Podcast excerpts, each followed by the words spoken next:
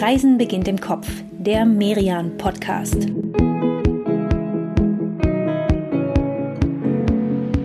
Hallo und herzlich willkommen zur dritten Ausgabe unseres Merian Podcast Reisen beginnt im Kopf.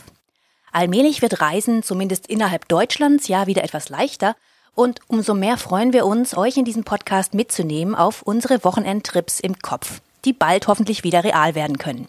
Mein Name ist Katrin Sander, ich bin die stellvertretende Chefredakteurin des Reise- und Kulturmagazins Merian und bei mir ist meine Kollegin Inka Schmeling. Liebe Inka, hallo. Hallo Katrin, schön wieder hier zu sein und äh, schön wieder mit dir zusammen zu verreisen. Noch im Kopf, aber ja, du hast recht, so langsam wird das mit dem Reisen wieder realistischer, zumindest im eigenen Land. Darum hatte ich mir nach unseren ersten beiden Episoden zu Hamburg und zu München dieses Mal ja auch extra Leipzig gewünscht, ich habe im letzten Jahr unseren Merian Scout zu Leipzig betreut und die Stadt hat mich damals so begeistert, dass ich für dieses Jahr im September dann sogar ein Privatwochenende dorthin gebucht habe, zusammen mit meinem Mann zu unserem Hochzeitstag. Meine Mutter hatte versprochen, auf unsere beiden Kinder aufzupassen und ich hoffe wirklich immer noch sehr, sehr, dass das klappt, dass wir wirklich im September nach Leipzig fahren werden, ganz in echt. Aber jetzt können wir zwar ja in Gedanken zumindest schon mal vorreisen. Ja, das machen wir und kommen also gemeinsam mit euch am Freitagnachmittag an am Leipziger Hauptbahnhof. Einem echten Bahnhof der Superlative übrigens, der zu den größten der ganzen Welt gehört und ein bisschen aussieht wie New York Grand Central. Das ist schon ein ziemlich starkes Entree für eine Stadt mit, naja, gut einer halben Million Einwohner. Ja, ja, der Bahnhof, der erinnert noch daran, wie wohlhabend Leipzig im späten 19. und frühen 20. Jahrhundert war. Damals so als Messe und als Handelsstadt. Aus der Zeit stammen neben dem Bahnhof noch viele andere eindrucksvolle Gebäude in der Innenstadt, aber da hatten wir uns ja überlegt, die wollen wir uns für morgen aufheben. Und jetzt gehen wir erstmal dahin, wo Leipzig so gar nicht klassisch, sondern einfach nur cool ist, oder? Genau. Deshalb machen wir uns mal sofort auf in den Leipziger Westen in Richtung der Viertel Plagwitz und Lindenau. Das ist zu Fuß ein kleines Stück weg, deshalb nehmen wir am besten die Straßenbahn Linie 14 bis nach Plagwitz. Nach der Wende startete ja vor allem dort der kreative Hype, der so weit ging, dass Leipzig den Spitznamen Better Berlin bekam, das bessere Berlin. Künstler zogen nämlich in die alten Fabriken, mit denen es zu DDR-Zeiten ja abwärts gegangen war. Ja, aber dieser Boom nach der Wende, der hing ganz eng zusammen mit dem Boom, den Leipzig eben schon um die Jahrhundertwende erlebt hatte. Also Stichwort Messe- und Handelsstadt aber eben auch als super, super wichtiger Industriestandort. Und diese Industrie, die war vor allem im Leipziger Westen angesiedelt. Was in Plagwitz und Lindenau hergestellt wurde, das trug enorm zum Reichtum der Stadt damals bei. Hier gab es ganz viele Werkstätten und Fabriken, unter anderem die bald größte Baumwollspinnerei in ganz Europa. Diese Baumwollspinnerei hat ab den 1990er Jahren einen ganz neuen Schwung nach Leipzig gebracht, als Künstler eben in diese alten Ziegelhallen einzogen. Malerstar Neo Rauch hat hier immer noch sein Atelier. Er ist ja zur Symbolfigur der neuen Leipziger Schule geworden. Und das Areal ist wirklich riesig. Da sind heute 100 Ateliers und ganz typisch für Leipzig ist dieser Mix auf diesem Areal. Also coole, mutige neue Ideen, aber eben auch schon arrivierte Größen wie Neo Rauch oder Thilo Baumgärtel oder die Galerie Eigen und Art von Gerd-Harry Lübke. In der Baumwollspinnerei findet man das alles dicht an dicht. Und wären wir jetzt um 16 Uhr hier und gäbe es Corona nicht, dann könnten wir jetzt die letzte der stündlichen Führungen mitmachen, die hier freitags und samstags angeboten werden. Und du hast mir erzählt, du hast sogar ein Hotelzimmer in der Baumwollspinnerei gebucht. Ja, genau. Ich war ganz begeistert von der Idee, direkt hier auf diesem Areal zu übernachten. Das geht in den vier sogenannten Meisterzimmern, die hier vermietet werden. Das sind so loftige Ferienwohnungen, natürlich super cool eingerichtet, sehr hip. In das größte passen sogar bis zu acht Leute rein. Seit Anfang Mai kann man da auch wieder für private Reisen einchecken, kontaktlos per Code. Und im Moment haben die auch ein sehr, sehr kulantes Stornierungssystem, falls dann doch mal wieder irgendwelche Reisebeschränkungen gelten. Grundsätzlich finde ich halt, das ist ein super Ausgangspunkt, den hippen Westen zu erkunden, wo es ja noch viel, viel mehr Industriekultur gibt. Also zum Beispiel das Westwerk, eine Kombi aus Event-Location und dem netten Restaurant Kaiserbad. Das liegt in der ehemaligen Eisengießerei oder es gibt den Club Täubchental in einer früheren Kammgarnspinnerei. Dann gibt es das Kunstkraftwerk in einem alten Heizwerk. Und alle Adressen der Orte, über die wir hier reden, die packen wir euch natürlich auch bei dieser Episode wieder in unsere Show Notes. Übrigens haben es die Leipziger ja auch geschafft, nicht nur die Gebäude umzunutzen, neu zu nutzen, sondern manchmal sogar brachen wie den Bürgerbahnhof Plagwitz. Das war mal ein alter Güterbahnhof und eine Initiative von Anwohnern und Vereinen hat mit Unterstützung der Stadt dann daraus so ein Gemeinschaftsgelände gemacht, auf dem Konzerte stattfinden. Es gibt da einen Abenteuerspielplatz und ein hübsches Café. Das hat alles so ein bisschen alternativen Anstrich, eher bunt als hip, aber auch das passt irgendwie gut zu Leipzig. Ja, und ich finde auch der Bürgerbahnhof, der ist eine super Erklärung dafür, warum Leipzig eigentlich so bunt und so kreativ ist, weil hier nämlich wirklich auch noch Platz dafür ist. Was machen wir jetzt? Durchs Viertel spazieren? Dann sollten wir die Karl-Heine-Straße entlang laufen. Das ist ja sowas wie die Szenemeile, genau zwischen Plagwitz und Lindenau. Nette Cafés, hübsche Läden. Oh, gleich shoppen gehen? Mh. Hm. Also ich würde eher noch was anderes vorschlagen, was man nämlich so auch nicht in jeder Stadt machen kann. Wir mieten uns ein Kanu, zum Beispiel im Bootshaus am Klingerweg, und paddeln dann ganz gemütlich über den Karl-Heine-Kanal. Wäre es nach dem namensgebenden Karl Heine gegangen, der diesen Kanal Mitte des 19. Jahrhunderts angelegt hat, dann könnten wir jetzt sogar über die Saale bis zur Nordsee fahren. Aber ich finde es gar nicht schlecht, dass wir heutzutage nur ja, bis zum Lindenauer Hafen kommen diese um und bei drei Kilometer auf dem Kanal durch den Leipziger Westen, die sind echt wunderschön zu Sightseeing. Auch wieder mit viel, viel Industriekultur unterwegs. Und eigentlich könnten wir dann mit dem Boot sogar zum Abendessen fahren. Das Mörtelwerk liegt nämlich fast schon am Lindenauer Hafen und war früher, das sagt der Name ja schon, eben mal eine alte Fabrik und es sind noch die Schienen zu sehen, auf denen früher der Mörtel transportiert wurde.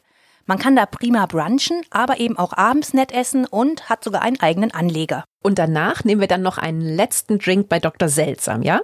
Das ist tagsüber eine Fahrradwerkstatt, abends eben Bar, oft auch mit DJ und irgendwie so richtig Leipzig. Von da können wir dann auch endlich deine Karl-Heine-Straße entlang laufen, auch wenn die Läden jetzt abends natürlich mittlerweile zu haben. Und in einer guten Viertelstunde sind wir dann auch schon wieder in unserem Meisterzimmer in der Baumwollspinnerei.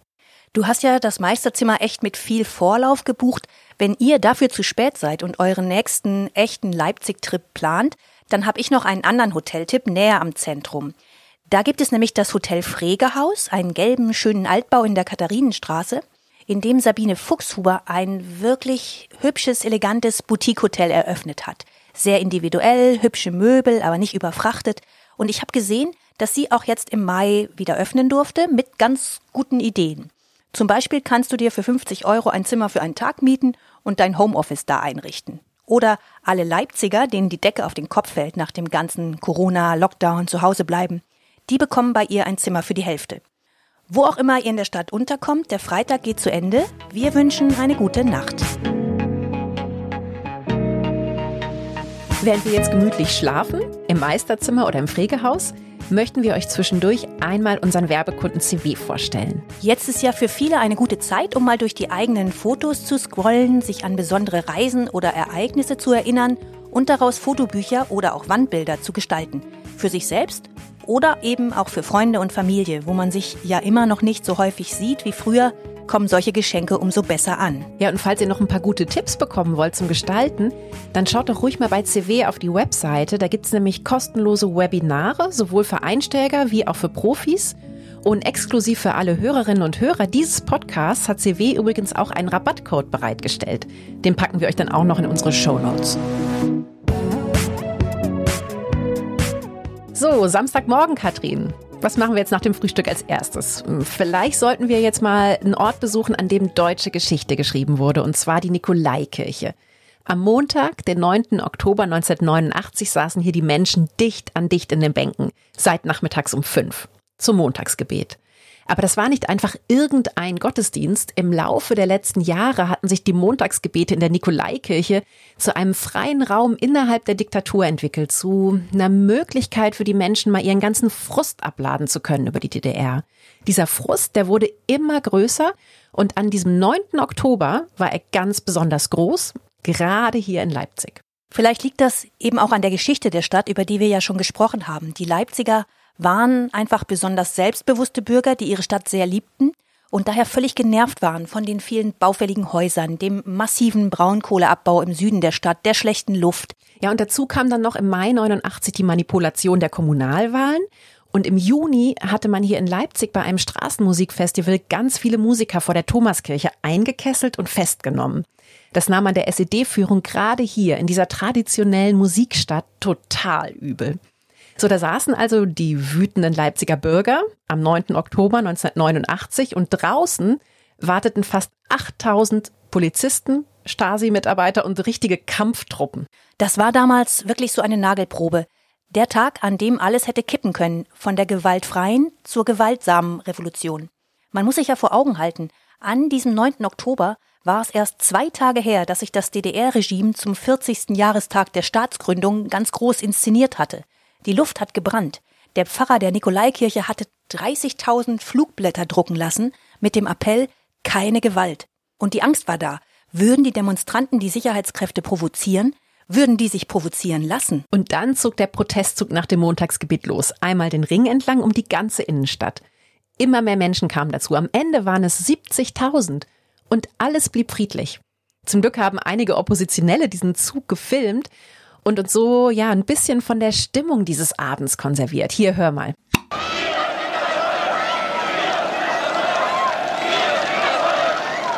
Wir sind das Volk. Das bewegt mich immer noch sehr, wenn ich das höre. Man kann sagen, dass dieser Ruf von Leipzig aus das Ende der DDR eingeläutet hat. Ja, genau. Eine Woche später kommen dann schon 120.000 Demonstranten und nochmal eine Woche später sind es 300.000. Und dann geht's ja auch in anderen Städten los und immer ohne Gewalt. Auf den Tag genau einen Monat nach dieser ersten wirklich großen Montagsdemonstration fällt dann die Mauer am 9. November 1989. Wäre jetzt Montagnachmittag, dann würde ich sagen, komm, wir hören uns noch mal ein Montagsgebet in der Nikolaikirche an. Die gibt's nämlich immer noch. Friedensgebete heißen sie und sie finden jeden Montag statt, immer um 17 Uhr wie damals. Ich finde das ja sehr schön, dass diese Tradition weiter fortlebt, gerade weil es ja auch heute Unmut gibt in der Gesellschaft und hier kann man ihn auf konstruktive Weise loswerden, kommt ins Reden miteinander, vielleicht auch ins Diskutieren, aber halt eben immer friedlich. Nun gut, auch wenn jetzt nicht Montag ist, einen Blick werfen wir trotzdem natürlich noch in diese Kirche, oder Katrin? Auf jeden Fall. Denn sie ist ja nicht nur berühmt, sondern eben auch bemerkenswert schön. Ein klassizistischer Prachtbau. Und wenn man hier reinkommt, dann guckt man ganz unwillkürlich hoch zur Decke, denn die Säulen im Kirchenschiff, die gehen nach oben hin über in so schöne pastellgrüne Palmwedel und dadurch bekommt die Kirche etwas sehr Lichtes, ja fast Sanftes. Ja, das meiste, was wir heute hier sehen, das stammt aus dem späten 18. Jahrhundert. Da wurde die Kirche recht umfassend erneuert. Der Ursprung, der geht aber aufs 12. Jahrhundert zurück. Und was ich gerade mit Blick auf diesen 9. Oktober 1989 sehr spannend finde, die Nikolaikirche ist eine der wenigen Kirchen, die damals nicht für ein Kloster gebaut wurde, sondern für die Bürger. An der Nikolaikirche kann man sagen, ist die DDR quasi vorübergezogen. Der Bau hat den Staat überlebt. Und ich finde das immer hochspannend, wenn ich mit Freunden und Kollegen spreche, die noch in der DDR aufgewachsen sind. Wenn wir da auf Themen kommen wie Schulzeit oder Kindheit, dann merke ich, wie ganz unterschiedlich die Biografien in Ost und West doch waren. In meiner Schulzeit im Westen zum Beispiel, da wurde die DDR eigentlich überhaupt gar nicht thematisiert. Und umso spannender finde ich das auch jetzt noch, über 30 Jahre nach der Wende, sich diesen Teil deutscher Vergangenheit zu vergegenwärtigen. Und das macht in Leipzig das zeitgeschichtliche Forum wirklich sehr, sehr gut. In der Ausstellung dort, da sieht man Dinge, die einem den DDR-Alltag ganz unmittelbar nahebringen. Äh, die blauen FDJ-Blusen, die Arbeitskittel, die die Frauen in den VEBs getragen haben. Da steht der Tisch des SED-Zentralkomitees und zur Sammlung gehört sogar der Zettel von Günter Schabowski, der lange als verschollen galt. Der sieht übrigens ziemlich vollgekritzelt aus, wenn man den so sieht dann wundert man sich gar nicht, dass er sich da irgendwie verhaspelt hat, als er die Grenzen in den Westen öffnete. Als er sie aus Versehen öffnete, ja. Ja, genau. Es gibt noch einen interessanten Ort aus der DDR-Geschichte. An einigen Stellen muss man da allerdings ganz schön schlucken, aber ich finde, ein Besuch lohnt sich trotzdem. Und zwar in der runden Ecke. Das war in der DDR die Stasi-Zentrale und im Dezember 1989, also nach dem Fall der Mauer, haben Leipziger die besetzt und so verhindert, dass die Stasi nicht alle ihre Akten vernichten konnte. Heute ist in dem Haus eine Gedenkstätte mit Archiv und Ausstellung und ja, gerade wenn man bei einer Zeitzeugentour mitmacht, boah, da wird einem echt ganz schön anders. Da versteht man wirklich sehr, warum sich im Oktober 89 so viele Menschen auf die Straße gewagt hatten. Wir sind ja jetzt schon mitten in Leipzigs Zentrum angekommen und vielleicht widmen wir uns jetzt doch dann mal den Klassikern aus der goldenen Zeit der Stadt, also so Anfang des 20. Jahrhunderts. Gehen wir zum Beispiel mal durch die Mädlerpassage.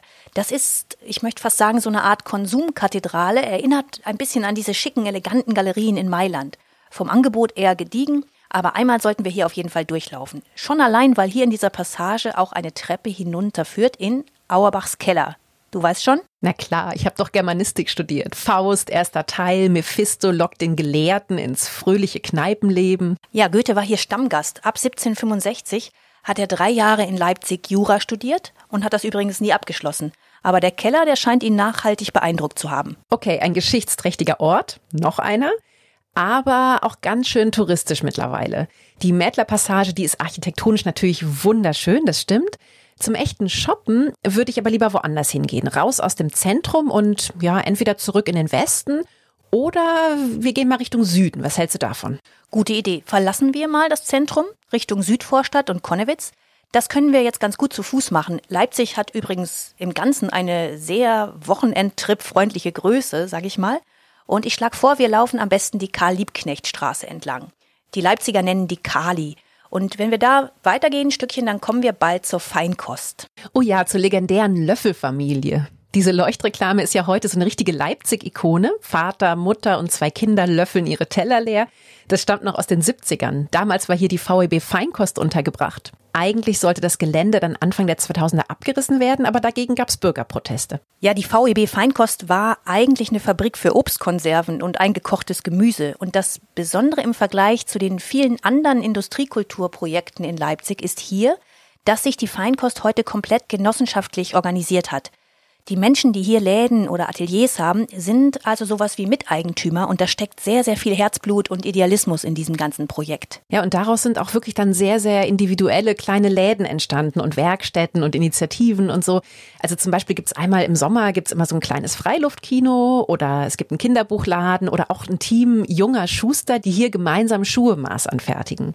Fußgänger heißt ihr Laden. Und richtig, richtig nett finde ich auch den Klamottenladen Mrs. Hippie. Ja, da findet man so schöne, bunte, gute Laune Mode. Ein ganz besonderes Haus sollten wir jetzt noch besuchen. Das liegt ganz in der Nähe und ist sowas wie Leipzigs Palast des guten Stils, kann man sagen. Ich meine das Grassi-Museum oder wie es mit vollem Namen heißt, das Museum für angewandte Kunst im Grassi-Bau. Und das Haus an sich ist schon eine echte Augenweide. Besonders die große Pfeilerhalle, ganz tolles Art Deko und auch die Exponate im Innern, die sind großartig präsentiert. Porzellantassen aus Rokoko und Biedermeierzeit, die sind da so an den Wänden drapiert. Oder Möbel aus den 1950ern und 60er Jahren, die stehen da als ganze Raumensembles. Wenn man durch die Ausstellung geht, dann sieht man ganz oft Entwürfe, die sehr bekannt sind, die berühmt sind, aber man kann die durch das drumherum so ganz anders einordnen. Das ist toll. Ja, und gleichzeitig kann man aber auch sehen, wie sich Design und Geschmack verändern mit der Zeit. Das steht ja auch zum Beispiel der erste Apple Macintosh aus den 80ern und aus heutiger Sicht sieht er natürlich nach Steinzeit aus. Das stimmt. Manches kommt dann wahrscheinlich auch doch nicht wieder. Oder wer weiß, vielleicht wird's doch mal wieder schick. Jetzt könnten wir eigentlich schon einen schönen Ort zum Essen ansteuern, denke ich, oder? Ja, wir könnten zum Beispiel versuchen, noch schnell zwei Plätze für uns an dem Tisch zu ergattern. Das ist so die lässige und auch vergleichsweise günstige Variante für einen Besuch bei Sternekoch Peter Maria Schnurr in seinem Restaurant Falco. Das Restaurant liegt im 27. Stock des Hotels The West Inn. Ihr ahnt also schon, von dem Tisch aus hat man eine Wahnsinnssicht auf Leipzig. Da sitzt man dann zusammen mit anderen Gästen. Insgesamt ist Platz für zwölf an dem Tisch. Man bekommt vier Gänge serviert und die sind in sich immer schon ein echtes Ereignis. Also ja, allein wie die inszeniert werden. Da kommen dann zum Beispiel die Schokoladenpralinen am Schluss gerne mal auf essbarem Sand und einem Flipflop drapiert. Aber der Geschmack, der ist natürlich auch eine Wucht. Das sind ganz intensive Aromen, die perfekt harmonieren, also ein echtes Erlebnis. Und Schnur ist ja auch ein besonderer Typ, ne? gerne mal in Jogginghosen unterwegs, immer locker, aber auch sehr eigenwillig und direkt. Und das Konzept von diesem Tisch ist wirklich toll, weil du sitzt da ja in einem der besten Restaurants Deutschlands, höchstwahrscheinlich mit Leuten, die du gar nicht kennst. Und das kann ja auch sehr spannend sein in so einer Situation. Und dann schlage ich vor, wir nehmen noch einen Drink im Imperie. Viele sagen ja, das ist Leipzigs beste Bar. Oh, das ist ja auch definitiv. Die Bar ist ja mittlerweile sogar weit über Leipzig hinaus bekannt. Und das liegt vor allem an André Pins, dem Barkeeper. Der war gerade erst 29 Jahre alt, als vor fünf Jahren das Imperie im Leipziger Zentrum eröffnete. Der galt aber da schon als der Shootingstar der Barszene. Ich habe ihn angerufen und gefragt, warum er seine Bar eigentlich hier in Leipzig aufgemacht hat. Ich meine, der Mann, der stand schon in Paris und New York hinter der Bar. Aber er hat gesagt, und mich hat es aber immer irgendwie ein bisschen zurück nach Leipzig gezogen, weil die Stadt halt wirklich sehr, sehr weltoffen ist. Und wir haben uns damals schon immer gesagt, so eine Bar gibt es in Leipzig noch nicht. Was ist denn das, was euch auszeichnet? Drinks auf einem sehr, sehr guten Niveau und was uns halt besonders auszeichnet ist, dass wir immer ein bisschen klassisch sind, aber auf der anderen Seite auch ein bisschen experimentell, dass wir so ein bisschen mit diesen zwei Elementen auch spielen.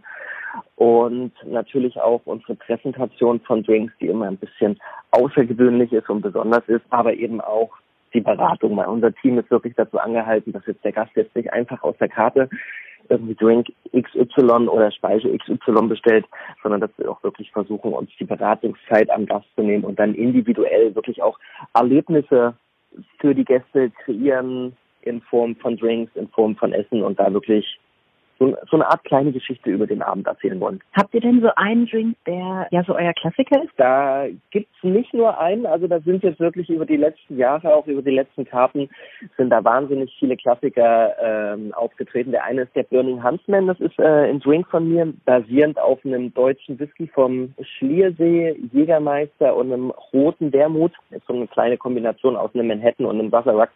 Ähm, deswegen haben wir wahnsinnig viele Gäste, die nur wegen dem Drink zu uns kommen.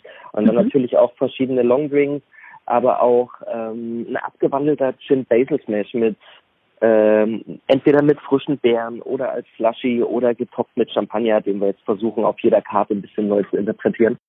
Wow, jetzt wissen wir gar nicht, welchen Drink wir zuerst probieren sollen. Ich wäre bei Burning Huntsman, das klingt interessant. Ja, im Corona-Lockdown, da hat André Pinz auf seiner Instagram-Seite übrigens auch schön erklärt, wie man sich zu Hause einen seiner Drinks mixen kann. Also das lohnt sich da mal reinzuschauen. Aber noch mehr lohnt es sich natürlich bald wieder in echt vorbeizugehen. Stammgäste werden sich da vielleicht erstmal wundern. Den Lockdown, den hat Pins nämlich auch genutzt, um ordentlich zu renovieren. Also, liebe Katrin, Chin Chin, das war ein wirklich sehr schöner Samstag in Leipzig mit dir. Wir nutzen diese kurze Pause, um euch unser Magazin Merian Scout vorzustellen. Wie Merian widmet sich auch der Merian Scout in jeder Ausgabe einer anderen Stadt oder Region und jedes Mal stellen wir darin 200 Tipps für euren Wochenendtrip zusammen. Kompakt und auf den Punkt gebracht und aus ganz verschiedenen Kategorien. Natürlich sind die touristischen Highlights und Klassiker darunter, aber eben auch ganz besondere Adressen zum Shoppen, Ausgehen, Erleben und Entdecken. Ein paar von den Orten haben wir in unserem Wochenendtrip im Kopf ja auch schon besucht. Aber in unserem Leipzig Scout, da sind natürlich noch viele Tipps mehr. Zum Teil übrigens auch in Form von ganz persönlichen Viertelrundgängen mit Leipzigern. Mit einer Schriftstellerin entlang der Eisenbahnstraße etwa oder mit einem Poetry Slammer durchs Waldstraßenviertel. Unseren Merian Scout Leipzig bekommt ihr im Buch und im gut sortierten Zeitschriftenhandel und natürlich ganz unkompliziert online über merian-shop.de.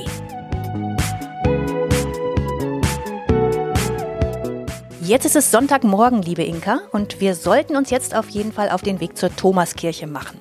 Hier war ja Johann Sebastian Bach Kantor, über 20 Jahre lang, von 1723 bis 1750. Und man muss sich mal vorstellen, als er hier gewirkt hat, da gab es den Thomaner Chor schon über 500 Jahre lang. Das ist also einer der ältesten Knabenchöre der Welt und auch einer der berühmtesten.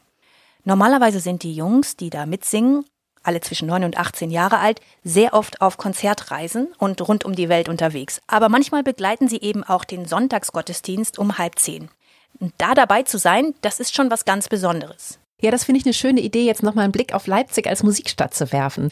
Zu diesem Ruf, da hast du recht, klar, hat Bach beigetragen als Kantor der Thomaskirche, aber nach ihm gab es auch noch viele andere, vor allem im 19. Jahrhundert. Da wurde dann Felix Mendelssohn Bartholdy Kapellmeister im Gewandhaus und etwa zur gleichen Zeit lebte auch Robert Schumann hier in Leipzig. Er studierte hier und verliebte sich in die Tochter seines Klavierlehrers, Clara, die auch selbst als absolutes musikalisches Wunderkind gefeiert wurde. Die beiden mussten heimlich heiraten, weil ihr Vater völlig gegen diese Verbindung war. Aber sie haben das durchgezogen und wurden dann gemeinsam zum echten Powerpaar der deutschen Romantik. In ihrem ersten gemeinsamen Wohnhaus in der Inselstraße ist heute das Schumann-Haus untergebracht. Und das hat wirklich eine sehr, sehr liebevolle und auch sehr moderne Ausstellung über die beiden Menschen und Musiker. Wenn wir schon bei Leipzigs großer Musikgeschichte sind, dann müssen wir auch noch mal an den Augustusplatz. Da steht ja das Leipziger Gewandhaus aus den frühen 80ern. Ein Bau, der ganz untrennbar mit dem Ausnahmedirigenten Kurt Masur verbunden ist. Und der kam ja 1970 schon als Gewandhauskapellmeister nach Leipzig und blieb bis 96. Ein echt starker Charakter, der auch in der Wende ganz klar für jeden Verzicht auf Gewalt eingetreten ist. Nach der Wiedervereinigung war er sogar als Kandidat für das Bundespräsidentenamt damals im Gespräch und ohne ihn gäbe es diesen Gewandhausbau, den wir da heute sehen, gar nicht. Ja, das war ja immerhin der einzige Konzerthausneubau in 40 Jahren DDR. Also allein deswegen hatte Leipzig natürlich damals schon eine totale Sonderstellung. Was das Gewandhaus aber schön zeigt, Leipzig ruht sich nicht aus auf seiner Vergangenheit als Musikstadt, sondern lebt das auch heute noch weiter. Zum Beispiel die Hochschule für Musik und Theater, die bringt immer noch richtig große Talente hervor und die kann man dort an der Hochschule im Kammermusiksaal sehr regelmäßig auch hören. Also sobald Konzerte dann halt wieder erlaubt sind natürlich. Dann muss man ja auch noch sagen, Musik ist nur das eine. Ne? Leipzig hat ja auch einen großen Namen als Literaturstadt durch die Buchmesse, viele Verlage und auch durch das Deutsche Literaturinstitut. Das ist ja der renommierteste Studiengang für Schriftsteller in Deutschland, kann man sagen, mit etlichen hochkarätigen Absolventen. Viele unserer Autoren bei Merian haben in Leipzig studiert, auch Thomas Pletzinger, der mit seiner Biografie über Dirk Nowitzki ja im vergangenen Jahr die Bestsellerlisten gestürmt hat. Und wir haben Thomas gefragt, was die Stadt für ihn ausmacht und welche Orte er besonders schätzt. Tatsächlich habe ich dort studiert, ähm, am Deutschen Literaturinstitut Leipzig. Und äh, wenn ich zurückblicke, kann ich, glaube ich, sagen, dass ich da angefangen habe, richtig Schriftsteller zu sein. Ähm, jetzt wohne ich in Berlin, aber äh, kehre immer wieder mal nach Leipzig zurück, äh, zur Buchmesse natürlich, aber auch immer wieder in Gedanken, äh, weil es so viele gute Orte äh, dort noch gibt, Orte, die ich sehr mochte und mag. Und äh, ja, wenn ich da mal bin in, in Leipzig, dann gehe ich meistens ins Café Grundmann. Äh, ein wunderbares Café mit wirklich ernstzunehmendem Kaffee und sehr, sehr gutem Essen und einer äh, wirklich fantastischen Art Deko-Einrichtung. Ähm, dann gibt's noch eine, eine Café-Bar, die ich total toll fand damals und immer noch toll finde. Äh, tatsächlich ist die Speisekarte auch fast noch gleich wie damals. Das Café Cantonar in der Windmühlenstraße. Das ist ein ganz großartiger Ort, wo man arbeiten, feiern, Fußball gucken kann. Äh, sehr gute Leute dort. Und schließlich noch äh, das Café der Galerie für zeitgenössische Kunst, was auch ein sehr, sehr toller Ort ist. Gibt immer sehr, sehr gute Ausstellungen, ähm, aber man kann da auch einfach mit dem Blick auf äh, den Park äh, sitzen und äh, Kaffee äh, trinken und im, im Sommer äh, auf der großen Wiese davor sitzen. Äh, das sind die drei Orte, die ich äh, an Leipzig besonders schätze und wo ich immer wieder gerne hin zurückkomme. Okay, man hört Thomas an. Schriftsteller lieben Cafés und Leipzig hat davon ganz besonders viele und besonders schöne offensichtlich. Ich würde noch ein weiteres ins Rennen schicken und zwar das Café Corso. Das hat eine ganz lange Konditorentradition und dort sollte man unbedingt eine Leipziger Lerche probieren. Das ist das Stadtgebäck überhaupt. Ein Törtchen mit süßem Mürbeteigboden und dann sehr, sehr, sehr viel Marzipan obendrauf. Die schmecken hier ganz besonders gut. Ja, und sehr süß. Ein schönes Café habe ich auch noch in petto. Da gibt's auch Lerchen, aber auch Torte. Und das ist das Kaffeehaus Riquet, ein echtes Jugendstilschätzchen, über 100 Jahre alt und neben der Eingangstür, da sieht man so zwei steinerne Elefantenköpfe. Das ist eine Anspielung auf die Geschichte der Firma, die früher viel Handel mit Ostasien betrieben hat. Und innen, da fühlt man sich dann wie in einem Wiener Kaffeehaus, so Holzverkleidung an den Wänden, guter Kaffee und eben diese üppigen, sehr leckeren Torten. Eigentlich ist das ein guter Ort für einen Abschlusscafé in Leipzig, obwohl wir haben ja jetzt fast schon so eine Art Tradition, oder? Bevor wir abfahren, gucken wir uns die Stadt noch einmal von oben an. Wo machen wir das in Leipzig, Inka? Na, dann nehmen wir doch einfach den höchsten Aussichtspunkt, nämlich die Terrasse im 31. Stock des Panoramatower am Augustusplatz. Von hier oben haben wir wirklich ganz Leipzig im Blick. Und weil ja auch das jetzt zur Tradition geworden ist, lass uns doch jede noch drei Orte in Leipzig nennen, die wir an diesem Wochenende jetzt nicht mehr geschafft haben. Die sich aber eigentlich trotzdem lohnen würden, ja? Ich fange mal an mit einem kleinen Ausflug ins Grüne, nämlich in den Clara Zetkin Park. Der ist Teil von diesem langen, langen Grünstreifen, der sich rings um den Fluss Elster zwischen dem Leipziger Zentrum und dem Westen entlang zieht. Hier gibt's einen Glücksbaum, eine Kastanie, an die man bunte Zettelchen mit seinen Wünschen hängt und die Sachsenbrücke über die Elster, auf der eigentlich immer gerade irgendein Spontankonzert stattfindet. Und was wir bis jetzt auch noch nicht geschafft haben, ist ein Besuch im Leipziger Zoo. Das ist nicht irgendein Zoo, sondern man kann sagen, das ist sowas wie Deutschlands Vorzeigezoo. Naturnah, weitläufig und sehr berühmt für sein riesiges Gehege von Orang-Utans, Gorillas, Schimpansen und Bonobos. Deren Leben ist hier so nah an der freien Wildbahn, dass auch Anthropologen vom Max-Planck-Institut hier zum Beispiel daran forschen, was den Menschen eigentlich vom Affen unterscheidet.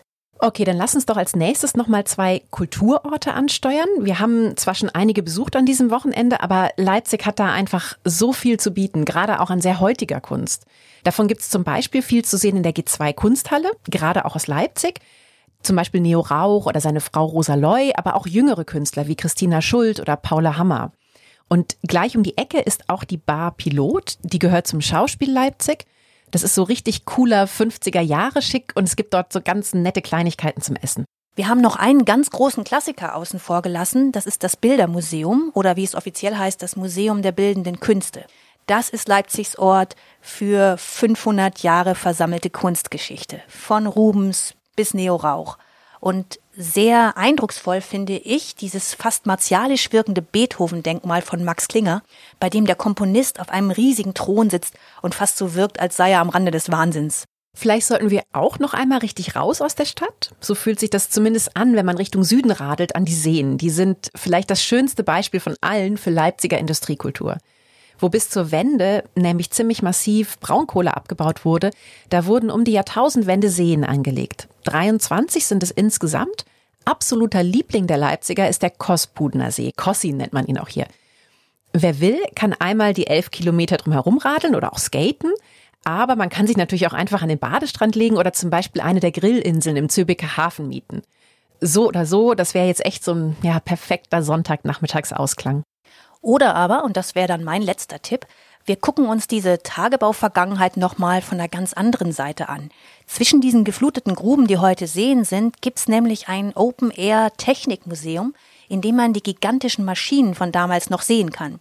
Die stehen da noch schlicht deshalb, weil sie zu groß waren, um sie wegbewegen zu können. So ein Bagger wiegt über 1300 Tonnen und ist 50 Meter hoch. Was ich ganz toll finde, die Leute, die einen da als Besucher auf dem Gelände rumführen, die haben selbst früher im Tagebau Espenhain gearbeitet und dadurch bekommt man eine ganz andere, direktere Sicht auf dieses Stück Geschichte, das ja auch Industriekultur ist. Oh, Katrin, das hat schon wieder so einen Spaß gemacht. Irgendwie merke ich doch, dass mir das Reisen ja im Moment besonders fehlt. Also bitte lass uns weitermachen und in 14 Tagen den nächsten Wochenendtrip planen. Wir waren ja jetzt im Norden, im Süden und im Osten und da ist ja klar, als nächstes geht es in den Westen. Mein Favorit wäre Bonn. Für die alte BRD-Hauptstadt gibt es einen Haufen guter Gründe, unter anderem diesen. Für dieses Jahr war ein gigantisches Fest geplant zum 250. Geburtstag von Ludwig van Beethoven. Zeitungen in aller Welt haben darüber berichtet. Dann kam Corona. Aber das Fest gibt's trotzdem, nur halt anders. Bonn, das spricht sich so schön wie ganz früher in den Nachrichten. Ein guter Plan. Ich freue mich schon mit dir, liebe Inka, im Kopf dahin zu reisen und natürlich auch und besonders mit euch allen, die ihr jetzt dabei wart. Vielen Dank, dass ihr uns begleitet habt auf diesem Wochenende in Leipzig. Wir hoffen, ihr seid dabei, wenn es in zwei Wochen an den Rhein geht mit Merian und Reisen beginnt im Kopf. Bis dahin empfehlt uns gerne weiter, bleibt gesund und alles Gute.